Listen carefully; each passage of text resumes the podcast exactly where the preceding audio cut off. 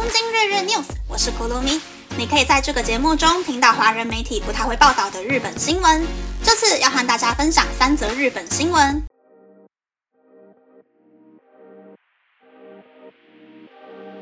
第一则新闻是赖证券公司宣布要将股票交易业务转移给野村证券。赖证券公司是由赖金融公司和野村金融集团共同经营的网络证券公司。赖证券公司为了重组金融业务，决定将最主要的股票交易业务转移到野村证券。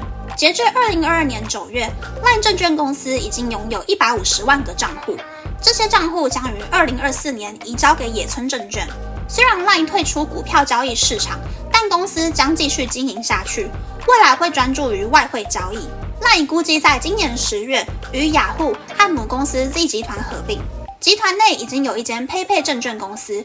外界推测是为了在合并前整理集团内重叠的业务，才会将一部分的业务交给野村证券。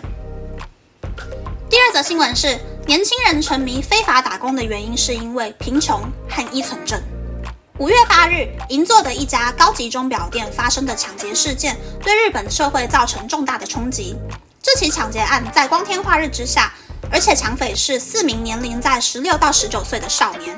抢劫案的手法非常的幼稚且粗暴，不像是专业犯罪行为，因为抢匪是犯罪组织招募的非法打工生。根据警察厅的犯罪统计数据，去年的刑法犯罪案件数来到了二十年的新高。非法打工以高收入为号召，在社群软体等平台对年轻人进行招募。打工生只要提供个人资料和家庭讯息，就无法脱离犯罪组织。因此，许多专家认为要宣导年轻人不要参与非法打工。募集非法打工的年轻人，他们的动机有几种。第一种是贫困。根据统计，二十到二十四岁男性的贫穷曲线从两千年代持续上升。原因可能是泡沫经济后造成许多学生毕业即失业，只能靠打工为生。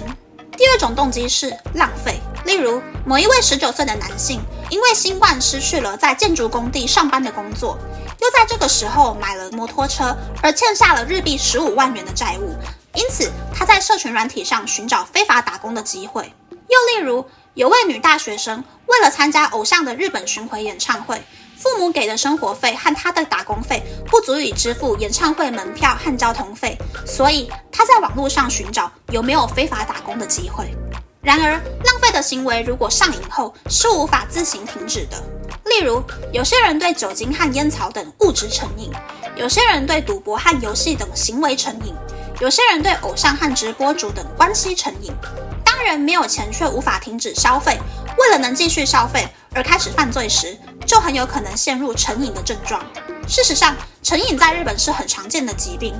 厚生劳动省的调查显示，酒精成瘾者的人口大约是百分之一，也就是一百零七万人；赌博成瘾症的人口大约是百分之三点六，也就是三百二十万人。其他国家的赌博成瘾人口的比例通常是在百分之零点四到百分之二点四之间，日本的比例比其他国家多出了百分之零点八以上。这是因为日本对可能造成成瘾的商品和服务几乎没有限制，甚至是鼓励大众去消费。只有对酒精和赌博有设定年龄限制。如果人在感到压力或不安的情况之下接触这一些东西，就容易上瘾。不健康的消费社会与穷困问题紧密相关。有人指出，商品和服务本身就是要设计让消费者容易上瘾才行。开发社群软体和游戏的公司会聘请脑科学或是行为学专家研究大脑的奖励系统，设计成瘾性商品。爬进狗和老虎机也是根据变动率强化时间表，确保使用者不会感到疲倦，进而上瘾的产物。因此，这些产业也可以被说是成瘾经济。因为成瘾经济横行，任何人都有机会成为上瘾的受害者。当人无法消费时，就有可能选择非法打工。新闻是，中高龄人士进行私密处除毛的人增加。医学博士吉田贵义在自己主持的广播节目里，收到了一名六十二岁女性听众的提问。她听说最近有人去进行了 VIO 除毛，也就是私密处除毛。原本觉得自己不需要去除毛，但是朋友非常推荐她去除毛。到底私密处除毛有哪一些优点呢？对此，医生回答了他的看法：私密处除毛对女性的优点是，有些人在生理期期间，血液会附着在私密处的毛发上，可能会因为闷热而造成发炎。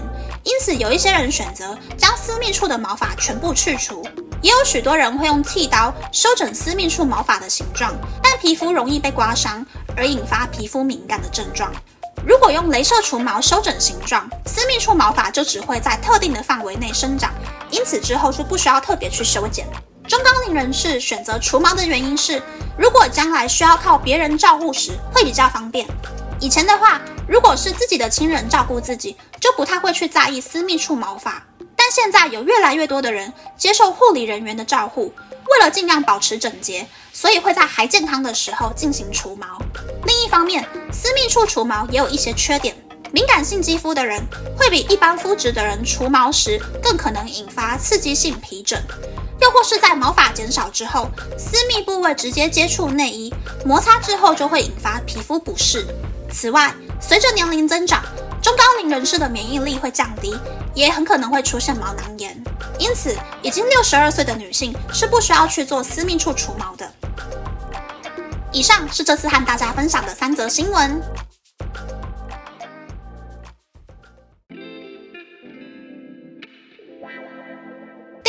是赖证券去掉股票业务的新闻。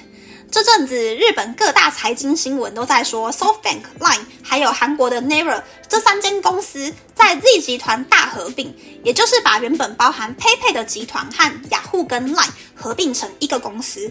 在这之间的各种勾心斗角、各方势力拉扯的八卦非常的多，感觉就像是在孙正义的协调之中，Naver 会放弃 Line。所以赖现在感觉就是被 Z 集团吃的死死的，搞不好以后赖的周边服务会慢慢的消失，越来越往通讯服务靠拢吧。感觉好像又快要看到一个新的时代的眼泪了。第二则新闻是非法打工与依存症的新闻。日本的确自古以来就有一种自扫门前雪的习惯，只要不影响到别人，就不会特别去规范其他人。说好听呢是人民素质高，但现在开始现世报一个个出来了。虽然媒体的渲染让年轻人打黑工的新闻，有点像台湾的柬埔寨话题一样，越来越浮上台面。学校和家庭要怎么样从小教育小朋友理性和欲望之间的取舍，会影响接下来这一类的事件发生的次数。第三则新闻是中高龄人除毛的新闻。在除毛沙龙还有一个专有名词叫做介护除毛，开锅打直播会让介护除毛红起来的原因，就是因为可能有一些人怕以后穿尿布之后会很难擦拭、维持清洁，所以有很多五十岁以上的人，尤其是女生，会先去医美做镭射除毛，让毛发的范围尽量变少。台湾的老人家好像意识还没有那么高，而且台湾的镭射除毛好像也比较贵、比较痛。不知道现在还不到四十岁的人们，如果有一笔钱可以去除毛的话，会不会想要先去做介护除毛呢？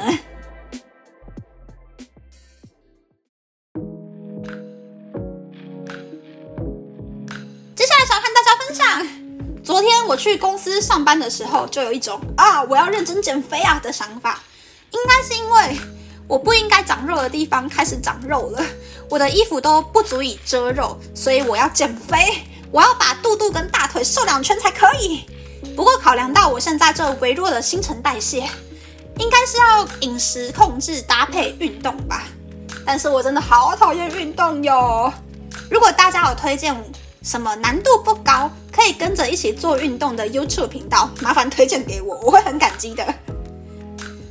那么呢，这次的分享就到这边，不知道大家喜不喜欢这样的节目呢？欢迎大家留言和我分享你的想法。喜欢这个节目的朋友，可以在 Apple、Spotify、Google、Sound、KKBox、My Music、First Story、Mixer Box 等 Podcast 平台和 YouTube 订阅《东京日日 News》，或是在三岸想要赞助这个节目，然后追踪《东京日日 News》的 Instagram 看今天的延伸内容哦。